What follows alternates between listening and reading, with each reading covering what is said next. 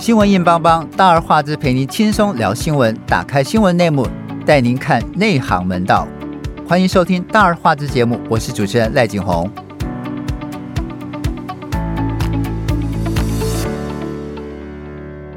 在选举起步，民调稍显落后的侯友谊，一直让人家觉得他的政策太弱。大家只记得要好好做代志。最近在一一档电视节目的专访当中，他终于畅谈九二共识、核电政策、治安政策、大学当兵三加一方案等等多项议题。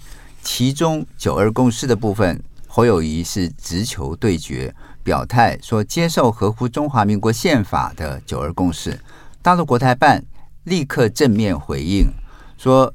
希望呃，愿和国民党在九二共识基础上良性互动，维护台海和平稳定啊。侯友宜推出的政策是不是能够扭转选情？是不是能够唤起泛蓝支持者的认同跟团结？我们今天请到资深媒体人小佩和小霞，请和听众朋友们问声好。大家好，我是小佩。大家好，我是小霞。要问小佩，这侯友谊突然提出这么多的政策，是否会让人家耳目一新、改头换面，有突破好好做代志那时候的空洞印象，然后让蓝营支持者回流？其实，其实我觉得侯友谊现在的问题，政策不是重点，重点是他自己这一个人设。对，就像他那一天跟那个呃。呃，韩国瑜，然后在那个黄黄黄复兴党部的场合上面，对，然后大家都希望就是说，因为他四年前对韩国瑜就是等于非常落井下石，对，落井下石，而且就是摆明不支持他，对。对，那引起了韩那个韩粉就是对非常的那个愤怒，所以他这一次民调到这么呃到现在还是这么差。那个侯老三，就是其实跟这一些都有关系。那他在那个场子，大家都希望说，哎，他看到韩国瑜之后，两个人可以面对面的，也许就是好好的跟人家，就是说啊，拍谁啊，怎样的。嗯就他完全都没有啊，还是在那边扭扭捏捏的打高空，讲一些讲一些有的没的，对，看似好像对人家放软态度，可是你连那个对不起啊，或是那个拍谁啊，四年前怎样，对，那那种话都没说出口。就你看韩韩国瑜坐在他旁边，跟他保持一个距离，然后连就是两个人拉椅子拉椅子，对，有了，他有很努力的拉椅子，对，然后连讲话几乎都没跟他讲上什么话，对，然后讲什么等到号角，他也没有说，哎，我们来一起支持。侯友宜，他就说什么等待号角一声响起什么之类的，对，对这个在到底在说什么？都讲的很空洞。对，所以他现在要克服的其实不是他的政策问题，其实政策这种东西你后面再补都来得及啊。反正那那个很多什么学者啊什么的写政策白皮书什么的写一写就有了，对啊。但是重点是他现在在党内里面的人和，然后他的人设现在已经给人家印象就是吼吼只会讲吼吼做做代机，嗯，对。对，那我对我记得当天他谈到这么多政策的时候，我当时还访问了这个呃张公五月哈，我们很好的朋友这个淡江大学的教授，他就说他主要的目的其实是蓝营的支持者回流，因为在这之前他始终没有对九二共识，还有对许多的民生议题，他一点都没有反应，就是没有很具体的政策出来，所以很多。呃，支持者会觉得，嗯，你始终很空。是你，我就算我要支持你，我不知道我要支持什么，什么哪一点？对，对，所以他觉得这个这个动作主要是让蓝营者的支持者回流，避免落到声量比较高的柯阵营去。对啊，这是一个。然后其次是说，他觉得这个他提像九二共识这些东西，其实他是要让这个对岸。也知道他的态度是，否则大部分的蓝营支持者也始终没有没有搞不清楚他没有听说他的两岸政策是什么。然后紧接着就是要问小霞说，侯友宜表示说他从来没有反对九二共识，并且支持这个合乎中华民国宪法的九二共识，主张两岸互不承认主权、互不否认治权的政治现实。对，那。他反对一国两制的九二共识已经被民进党抹黑的九二共识，呃，其实坦白讲，我刚开始看到这句话的时候，我完全不知道他在讲什么。没错，没错，因为你就只看到一堆九二共识共识飞来飞去，然后但是你永远都不知道他到底在讲什么。对对，为什么他的九二共识有这么多附带条件？没有，因为我觉得他现在的状况有一点点就是把自己困住了，因为他其实是想要希望，呃，他现在其实状况是希望说可以走。中间路线，然后因为其实我觉得现在九二共识，他为什么会特别讲说不是讲到那个被民进党抹抹黑的那个九二共识的问题，是因为现在大部分的民众，尤其是年轻族群哦，可能呃或者是大概五十岁以下的人哦，对于九二共识的认知跟当初马英九他们提出来那个九二公司的认知是差很大的，所以他们那个时候嗯。换言之，所以他对他的他所谓谈到那个九二公司的部分，他会希望说他的那个九二共识是一个对是有区隔的。但问题是我比较好奇的事情是说，但是当年九二共识是苏习去谈的，然后谈出来的那个共识，大家也就知道，就是在在一个中国的前提之下各自表述嘛。那我实在不知道他要他到底要讲什么，跟那个不一 跟跟一个中国前提下。各自表述有什么不同？因为你看他讲老半天，你听不出来他讲的那个内容到底是什么啊？那我觉得其实他根本不应该。我我觉得老实说，他要不然就是。他的幕僚其实是应该要被打屁股，就是因为他本来就是一个不太擅长呃政治论述的人。嗯哼，那你其实要帮他让他讲九月公司这件事情的时候，你就应该要先帮他做好所谓的呃论述的模式。那所谓论述模式，maybe 你可能可以讲说两岸，我我觉得像柯批这件事情，他就是做了一个很好的示范。所谓做一个很好的示范，就是说。反正我他也没有说他反对九二公司，他也不也没有说他赞成九二公司，他就直接说两岸一家亲。对，然后他就跟你说两岸要维持交流，要维持要维持往来，对，要维持对话，他就很清楚的直接讲这个事情嘛。你如果讲不清楚，说你到底支不支持九二公司，或者是你认为九二公司什么时候，你就干脆放弃这件事情。我相信，就像之前科比讲这件事情的时候，国台办也给了他一个很善意的回应啊。没错，可是九二公司是国民党的。资产也算是他的包袱，没错。对，但是所以那个侯友谊就有一点是被困在那，就像您刚刚讲的，刚刚被困在那边，他他他想要丢，他又丢不掉。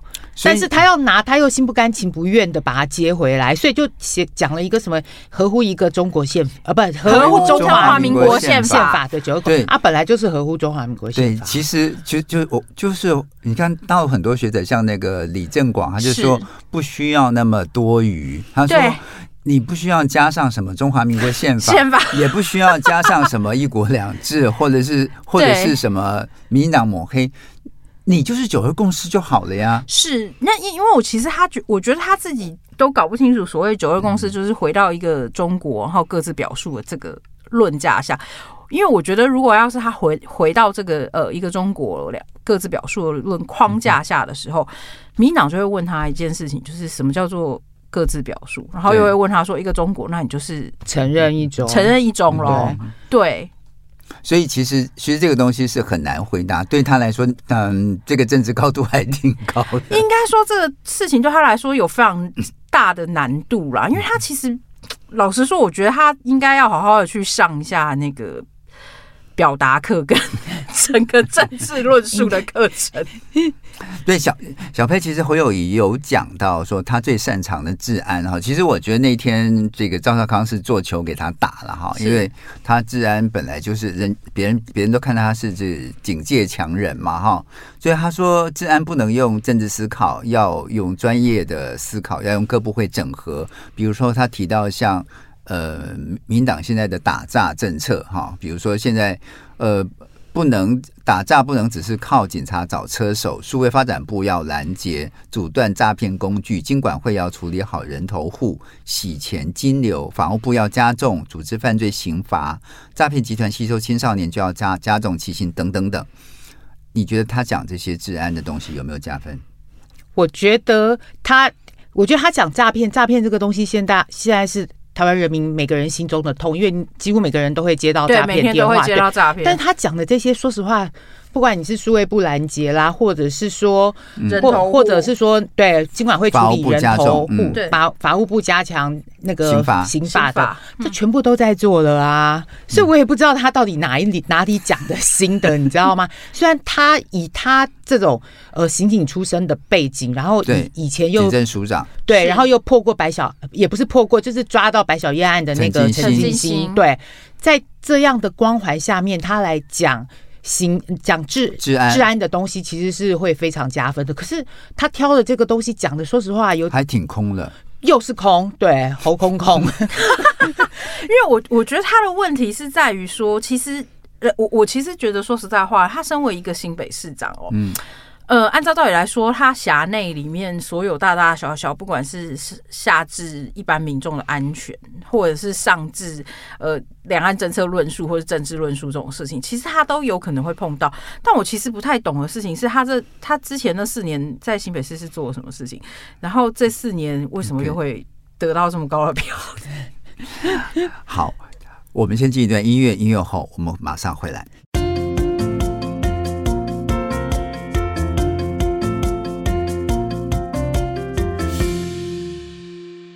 选举进入七月份哈，然后我们看到国安会的前秘书长金普聪加入了侯友谊团队，成为执行长。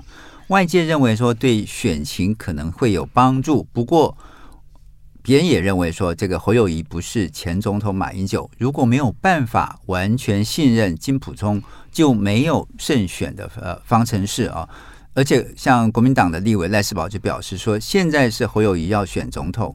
要金当执行长就是全部的信任，嗯，而且嗯，他觉得这个呃，金溥聪出任侯的执行长，马英九是持正面态度的。我们刚刚不是有提到这个呃九二共识吗？九二共识，其实他所说的治政权跟治权的那个表达方式，其实就是马英九的九二共识。九二共识，对。所以换句话讲，他提那个东西，其实是让呃蓝营支持者放心，也也让对岸要放心的意思。对。那小霞问你，金小刀出手到底是良药还是毒药？他原来是马的大将，他曾，但是他曾经在手上曾经得罪过国民党许多大派系的头 头头。对，由他操刀可以整合吗？我我觉得这件事情要分两个层面来看哦。第一件事情是呃金。金小刀、金普聪哦，他可能 maybe 对马英九来说是一帖良药，但我觉得他真的是良药吗？嗯，我觉得马英九当年那个时候会大胜哦，有很大的原因是在于他自己的个人魅力，嗯、而不是在于金普松真的多厉害。而且那个时候民进党很烂啊，对对啊，像选总统。陈水扁贪污到全世界都知道，欸，哎，对，海角七亿还没有，大家印象深刻。对啊，你这样还选不上，那真的。对，所以换言之，我觉得那个时候并不是金溥聪非常厉害，对，因为其实我们特别去翻了一下过去金溥聪的过往的历史哦，他之前几次帮忙立委辅选，选的之糟糕的，大家应该印象都很深刻，就是利利落落，对，每次都是一败涂地，尤其是立委补选几次全部都输掉，他那个时候唯一呃。后来唯一要感谢应该是连胜文吧，因为连胜文那时候就是挨了那两枪，对，要不然会更惨。所以换言之，其实金小刀他并不是真的很接地气的人。我举一个例子来说，就是呃。我们有一个同业，以前是金小刀的学生哦，他就曾经有讲过，说他那个时候在他后来自己当记者，然后就是去采访金小刀的时候，金小刀在他访完以后，后来最后最后还转回回去跟他说：“我跟你说，我觉得你那个问题这样问不对，应该要怎么样怎么样怎么样问。”然后还是老师的样子，对对对，就完全还是老师的样子。金老师，对，还是是金老师。我觉得其实他的学界身份实在色彩太浓厚了，然后他又是一个。我觉得讲白，就是他是一个很高高在上的人哦。你你叫他去跟那些地方拍戏博阿诺的话是。不干净，不容易的，不容易。然后，呃，我我觉得除了他是外省人这件事情，我我觉得外省人不一定是一个原罪哦。因为其实老实说，因为也有很多外省人可以跟呃本省人打本省人好。对，你看像民进党的段宜康，他也是外省二代啊，是，所以他其实并不是外省的包袱的问题。我觉得那是他个人的问题。他愿不愿意去跟地方派系搏？对，然后而且他又。向来都习惯自命清高。你看，像光是面对记者，哎、欸，不要忘记了，你今天的角色已经不一样了。他那时候是国民党秘书长，对方是记者，记者虽然是你以前的学生，但是问题是你们两个人现在身份已经不同了。嗯，所以换言之，你应该要尊重你来采访你的记者。Maybe 你可能觉得他的问题不到位，但你怎么可以直接这样跟记者讲说？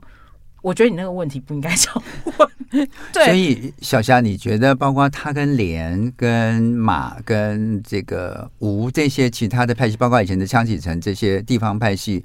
呃，这些呃，国民党的派系能够整合完成，我觉得很难呢、欸。我觉得对侯友谊来说，他找了金普聪来，他可能 maybe 会觉得认为说马英九的派系会支持他。对，但我打一个很大的问号。嗯，虽然像那个联联系的李德维哦，他那个时候在立法院讲说、嗯、啊，他们认为说这是象征一个国民党团结在一起。但问题是你真的是国民党团结在一起吗？那只是台面上说的话而已吧。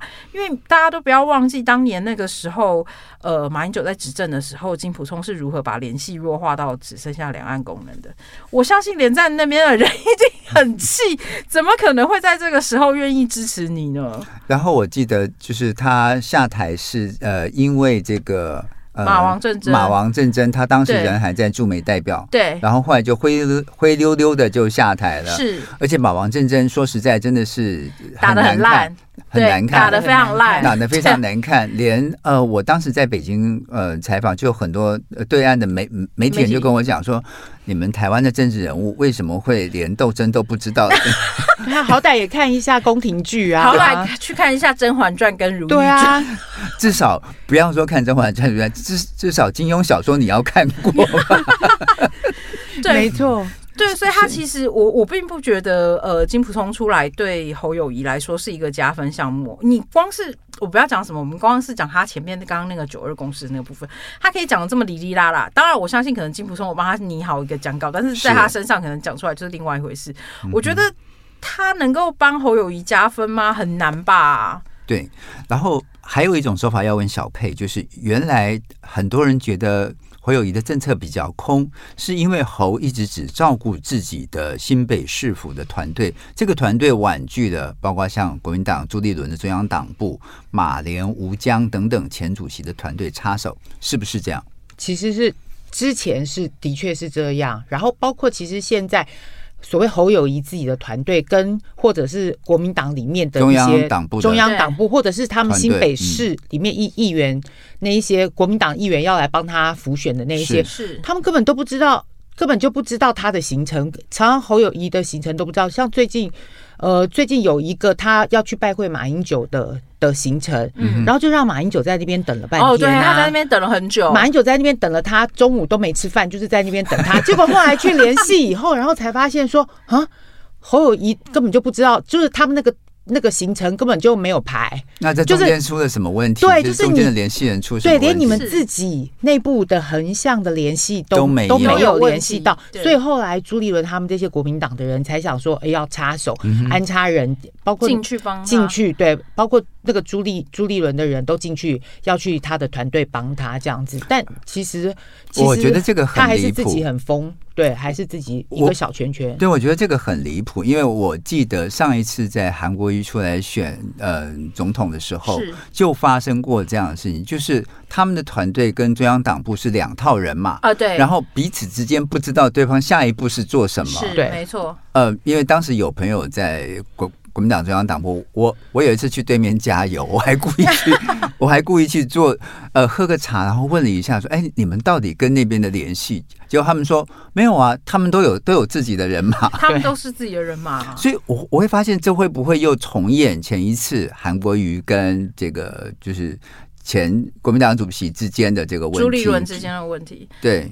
极有可能，因为像而且侯友谊的个性，侯友谊的个性又更又更就是没有那种选举，没有那种政治人物选举的那一种那种策略的思考啊，这一些东西，因为他从以前就是警察这样子一步一步上来，最多的选举经验就是新北市的那一仗，对对。所以所以其实我要问小佩，就是他自己本身的团队过去只有应付新北市呃选举跟新北市政府这治理的经验。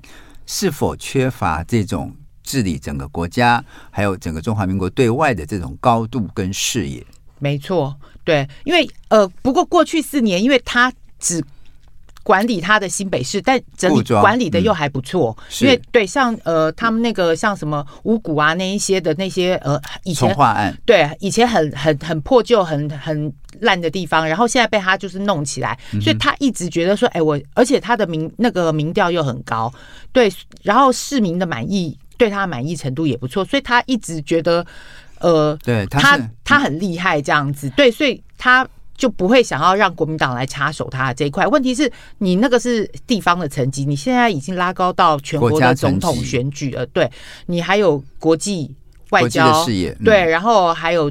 那个军事、国家安全各个方面，对啊，对，你都需要，包括像两岸跟中美台的高度，你都必须要有。但这些他显然都没有。而且我觉得，其实他在内政上也没有真的做的很好。譬如说，像那个幼儿园案啊，是对，因为以那个幼儿园案为为例哦，我我觉得他现在到底是呃，不论他到底是小朋友到底有没有吃到药，到底是真还是假这件事情，嗯、我觉得他在第一时间的处理上是非常的蛮憨跟荒唐的。为什么这样说？就是。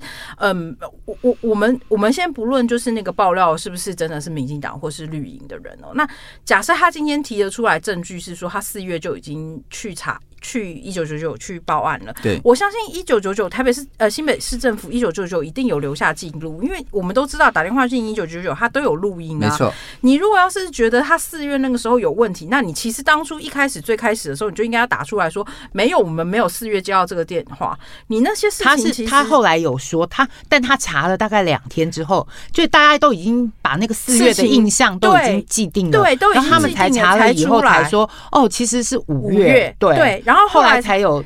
更正澄清，澄清对，但是问题是，大家那个时候印象都已经停留在四月了嘛。好，所以这个事情会拖到六月底解决，这也是很天才的事情。对，就是他这个事情其实是一个很快就可以解决完的问题。我觉得他的团队跟他自己本人神经就是发条完全没有上进。这个对呃小朋友的。这个小一学生的妈妈小霞来说是很重要的。我没有，我只是举一个例子。然后，因为不是不只是这个问题哦，就是我觉得他在处理呃，譬如说像佩君刚刚讲说他那个从化区的一些安排跟规划，其实我老实说，那个从化区的安排跟规划不是在他任内完成的，是没有呃。但是我有听人家讲说，的确是他，因为像那个里那里面已经有很多黑道对把持了，是那个时候他的确是有下去，就是蛮铁腕的，把那一些人弄走，这个所以才可以。可是讲到对这个对侯友谊来讲，这个警政署长去处理黑道把持的地方还是有这一块的魄力，他是有有。可是可是换个角度来想，你不要忘记那个时候新北市一直被枪击，砰砰砰砰开一堆枪，然后其实换言之，新北市的治安一直。治安问题一直都没有解决啊，包括他有一些像什么家暴啦、嗯、那些问题，都还是在啊。然后我我觉得老实说，如果要是以他当过警政署长的人的高度，治安问题跟内政问题，这应该是他最基本可以处理。好，曾经在马前总统任内呼风唤雨、一人之下、万人之上的金普聪加入了侯友谊团队，到底能不能加分？我们先进一段音乐，音乐过后我们回来。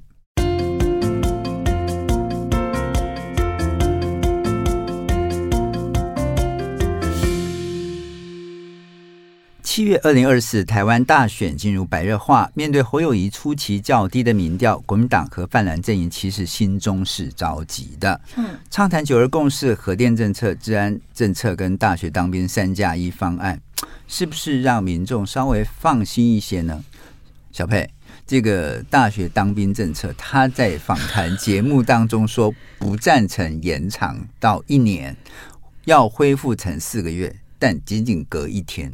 仅仅只隔一天就改口，马上宣布说支持一年。呃，他的意思只是不赞成大学当兵三加一方案，这是不是美国人关切？美国人出手了？对啊，连金小刀自己都承认，他说有一个有一个人跟他讲，对，那他讲的意思是说，觉得呃侯友谊讲的。乱乱的，一下子又说他不反对那个延长一年，然后又提出来要缩短四，在什么两岸和平的前提下面要呃，就是缩短四年呃四个月这样子，对，对嗯、所以美国人的确是有关心了，对，所以后来隔一天那个金普聪自己跑出来开帮他，对对，去帮他圆，帮他讲这样子，对啊，说他只是反对三加一，觉得三加一不合理，对啊，去帮他讲。而且我觉得他那那个赖清德的三加一也确实很荒唐了。到到目前为止，我发现我真的有听到邻居的女儿说：“那为什么男生可以三加一，他要念四年？他明明三年就可以毕业，就可以出来工作了。”我我举一个例子来说，就是像有些学校，他们可能呃前三年就是都在就做基础教育，就是帮学生把那个该修的学分先修完，他最后一年可能都在实习。然后，嗯、呃，那天那个政策发布的时候，就有朋友在问说：“那现在以后怎样？要叫人家把两年的学分就补完吗？然后最后一年再去实习，然后另外一年再去当兵吗？”有一点是这样，因为就变成你小孩子以后可能没有寒暑假了。你的寒暑假真的就是，就是要不你就是赶快修学分，要不你就是要去实习。没有，因为他现在他现在那个政策很怪的地方在于说，我我觉得其实像美国的呃大学教育，它其实是开放你暑修可以提前修完政策、修完功课的。那你如果要是是有本事，你两年可能就念完，那不是没有可能。可是问题是台湾的教育又不是这样子啊，你我们的学制比较僵化。对，你今天学制又不是已经开放了。那你现在要那些大学老师怎么办？然后业界就已经常常觉得你大学生教出来的我没有办法用了，你现在又把它缩短成只剩下可能只剩下两年的学习时间。那你知道这些企业主以后要怎么办？所以其实我觉得他批评赖清德这个没有错哈，因为这个赖清德的这个三加一方案的确是荒唐，而且真的执行不下去。他会不会之后改，现在不清楚。但是我觉得他提出很多的政策，我都觉得现在就是打高空，包括是哦，我们刚刚在音乐当中有聊过的，就是他的这个住房政策，对他的这个呃什么对私立大学的补助方案，我。我刚刚跟小霞讲说，我觉得这应该会让更多的私立大学提前倒闭。是，哎，小霞要问一下，就是赖清德在选战当中批评侯友谊要恢复合一合二，呃，是能源草包，对、哦、他自己也好不到哪里去啊。然后呢，赖清德提出的呃教育政策、住宅三件也被侯友谊批评说，民进党要先为居住正义跳票道歉。会把大学教育搞死，你怎么看？我我觉得第一件事情是，呃，我们现在来谈教育的问题哦。教育的问题是我他们这些人，因为以前都是留美的，然后留美的那些人就习惯把美国那一套学制带回来。那呃，我前一阵子才看到有家长在批评说，现在的小学，呃，现在的小学、中学、大学的整体的那个教育政策越来越像美国，就越来越商业化。然后呃。整个阶级已经固化，然后小朋友如果以后要翻身，阶级翻身，像陈水扁那种从一级跳到五级，他们这样开玩笑说一级跳到五级的，以后一定不可能再发生了。然后呃，尤其是一零八课刚上路之后，整个他的那个升学制度。搞得非常的复杂，常常让家长都搞不清楚到底怎么样帮小孩申请哦。然后因为搞不清楚状况，所以到最后就只好要找补习班帮忙。然后补习班也真的特别针对一零八课帮帮你申请了一套完美的那个就学的计划，就各种都可以，对，可能性都帮你试了。对，那所以换言之，这个真的是对都市跟偏向的小孩会有非常大的差差异哦。你都市的小孩因为享有非常多的资源，嗯，所以就变成你都市的小孩得到资源比较多的状况之下。你乡下的小孩根本没有办法有竞争力啊！是，所以我换言之，我觉得他们的那个教育政策根本就是一团乱。那除了教育政策一团乱之外，他的那个住宅政策也是不忍卒读。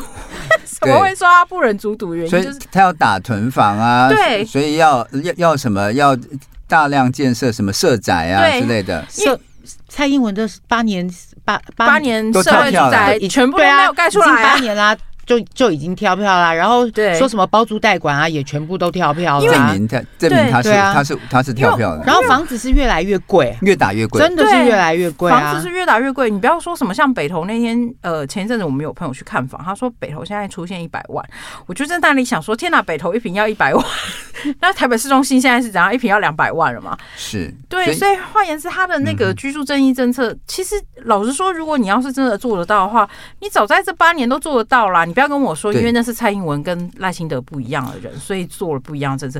拜托，come on，你们的幕僚是同一群人，好不好？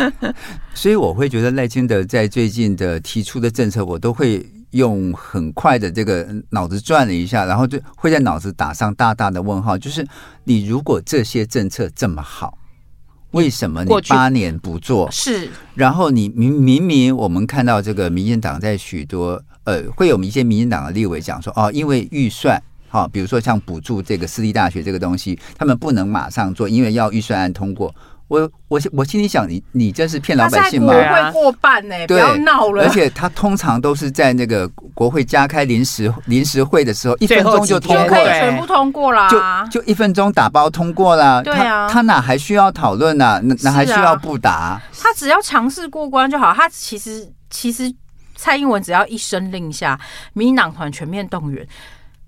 另外两党不对，应该说另外几党，因为现在还有时代力量那些，另外其他的小党根本不可能。对啊，全部举也没有用，对，全部举也举不赢他，啊，他就过半呐，啊。对，所以我觉得就是很奇怪，当我听到他说啊，又要这个这个是新政策，那个是以前这个呃蔡英文没有提过的，我心里想，你这八年都在干嘛呀？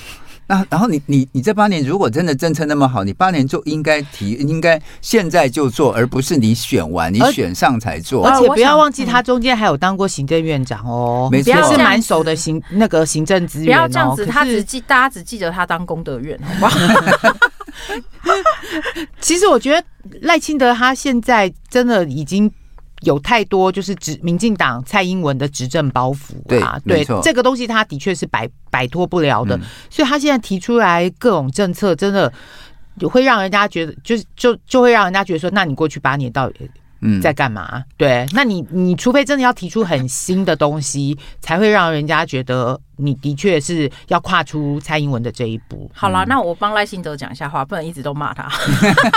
没有，因为我觉得赖清德他可能会觉得说，因为过去在那个蔡英文的呃强大的压力之下，他可能不敢做任何的政策反对吧。其实我觉得赖那个赖清德他虽然这次大家看他好像就是确定就是代表民进党出来，可是大家不要忘记一件事情，就是其实民党内我觉得对他不服的声浪还是有的，因为你看他，你看他最近的某一。一些呃爆料，像古拉斯的那个对。婚外情的案子，你不要看，就是指南宫最近的那一个什么福佑帝君的一千一千一百四十三年的什么周年大呃呃周年。大典，对，结果那个他们那个他们那个主委是黄成国，是英系的，是的，是，而且是民进党以前的台北市党部主委。没有邀请赖清德，他有邀了柯文哲，有邀了郭台铭，有邀了侯友谊，是没有赖清德。对，所以你就可以看得出来，就是英系跟那个赖清德之间的那个嫌隙非常深的。嗯，所以虽然说我们都我们大部分都开玩笑说，就是等到要选举投票的时候，绿营一定会归队。可是问题是我我觉得他现在的这个状况之下，赖清德有一个很大的危机，就是。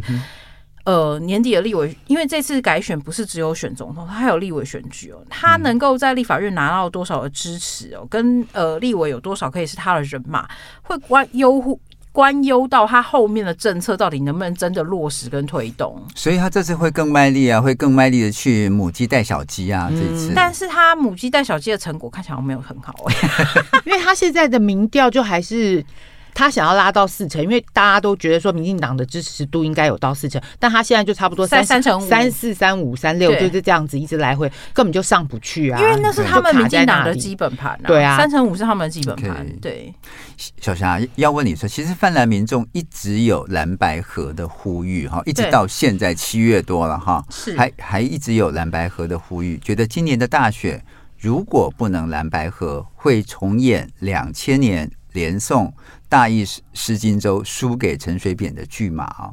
你看蓝白河还有可能吗？不可能。对，我觉得完全不可能。斩钉截铁，不是因为第一件事情是呃侯友宜的，我我觉得侯友宜连他自己家里面，就是连国民党内都还没有摆平，他要怎么去跟柯文哲谈？嗯，对，就是说在。蓝营里面，连国民党自己本身都还没有团结整合完成。他连对他请金小刀来，就是要来整合的呀。金小刀只会搞破坏吧？对啊，金小刀是破坏之王哎，他怎么可能有办法帮他整合？所以你觉得金小刀对这些地方派系，还有对呃像傅昆萁啊这些归队没有影响吗？完全没有任何用处。我不相信韩国瑜是支持金溥聪的。对啊，所以所以那一天不是在那个呃，他们韩国瑜跟侯友一起出席的这个场面，然后黄复兴党部黄复兴党部那个参会，然后我看到朱立伦还不断在拱韩国瑜的女儿韩冰出来选中正万华立委，是，然后呃，韩国瑜都不接招，然后 韩国瑜应该是里面 OS 就是你就是要叫我换啊，交换条件啊，你让我女儿出来当立委，我换我支持嗯。侯友谊啊，但我不想啊，然后他，他不买这个单呢、啊，然后他就说他女儿没有点头，这样。对。对。OK，所以你觉得蓝蓝白河已经失去可能，所以就是呃，以柯文哲现在的民调比侯友谊高，是。那他他的声量也比侯友谊高，那蓝白合不可能的话，那他就会分走很大一部分蓝营的票源。是，然后而且我觉得重点是就是嗯，大家都忘了另外一个人叫郭台铭的，嗯，就是我等一下要问问小佩，对，就是。不要忘记哦，他连呃侯友谊现在连郭台铭都整合不起来，至少之前那个呃侯友那个郭台铭跟柯文哲还有去澎湖看海，对，还有一起在澎湖看海，虽然两个人最后都金门金门对不起，金门对对，就有在金门看海。宣言，对对对，然后虽然后来两个人都不承认，然后觉得没有对，可是我的意思，我我觉得像柯文哲他现在已经是老二了，我干嘛要跟你老三合啊？如果今天我是老三，然后侯友谊是老二，你来跟我合，我可能我还会。还有愿意，哎呀，我只好搭上你的车。那现在我已经是老二了，我早就要把你老三甩在后面了。我干嘛跟你合？没意义啊！但是问题是，蓝白合没对，但问题是柯文哲有一个很大的隐忧，就是他没有自己的人马跟团队，他一直都是一人团队。所谓一人团队，就是只有柯文哲自己而已。换句话讲，他只有空军，没有组织战，嗯，对，没有陆军。对，然后，但是如果到时候等到最后的时候，那个气保效应起来的话，对啊，说实话，嗯。你猴就会被弃掉了。他就算被弃掉，可是问题是，他还是要面对一个很大的问题，就是他在立法院的党呃席次能不能过半的问题，会攸关你后面政策的推动嘛？你柯文哲讲的再好听，你在立法院没有一定的席次，你的政策是过不了关。对，那他现在问题是，他们现在连民众党连他们自己的立委都提不出来耶。所以我觉得，我觉得如果我今天是朱立伦，或是我是金普聪的话，我聪明一点，我好歹会去跟他谈一下。问题是朱立伦现在都没有任何的动作。没错，没有，打电话，对，连电话都没打。那个谁，那个民众党的副秘书长叫徐普哈，我们很熟。然后他就说没有啊，他们朱立伦跟国民党从来就没有，从来没有说要跟我们合的这个意思。对啊，你他嘴巴有那之前有讲，嘴巴有讲，但你从来都没有实际的动作。对，他说都在空中放话。对，所以他们只有提过说他们要组成一个反绿大联盟，然后就这样子没了。对。小佩在问你，那个郭老先生到底怎么回事？哈，就是他一直还是啪啪走，还是继续不是？在中南部跟某个议长见面，然后今天又是呃聚集某县市的六位立委，他到底想干嘛？其实他真的感觉他自己想要独立参选呢，因为你因为跟四年前相比的话，他四年前他没有国民党的那些呃地方的基资源、地方基础，可是他现在有新竹议长、南投的议长，然后还有那个不要忘了高东安也是他以前的人，对啊，然后屏屏东县的屏东县的议长，还有那个云林的张荣卫，大家现在。他在那个地方的地方已经有已经有对已经有那个能量了，而且那些能量可能比侯友谊来的侯友谊还来得多。对，所以他的那个动向真的还蛮值得观察，搞不好到时候真的变四四角都。应该会变成四角都吧，因为我觉得郭台铭最近一直在底下频频放话，因为他前一阵子不是还有一天说什么我隔天就要宣布独立参选的，虽然后来这个事情没有成立嘛，但是所以你们两位都认为他独立参选的可能性很高。嗯，我觉得他独立参选的机会还蛮高的。所以他那他独立参选的呃之后是不是蓝营会更加分裂吗？对啊，所以他的票源又更少了。所以真的就是保送。就是气保，其实这场选举就不用玩了啦，也不用讲气保，就是就是赖金德了啦。我我还是要陷害我学长一下，就是张空五月 在 问的时候，张五月说，他说气保就像刚刚小佩讲的一样，没有老二自己气保被气保的，都是老三被气保。他举一个例子，他说国民党现在要操作的就是去年蒋万安的大胜，就是就是用呃仇恨压制了。陈时中，然后弃保的黄珊珊，是，然后这个民民进党是希望重演两千年陈水扁连宋的胜过连宋，对，好，然后那个民众党是希望重演去年高虹安弃保林根人，林根仁，对。对，所以他说三党各有谋划，嗯，但是有一个标准，就像刚刚小贝讲的，没有老二 去弃保老三，对对，就就是。你一定要侯友一定要爬到老二这个位置，对，他爬不上去啊。他现在的问题是他人设又不够，然后自己的光芒也不好。OK，好，今天感谢大家的收听，我们下次同一时间再会，拜拜，拜拜。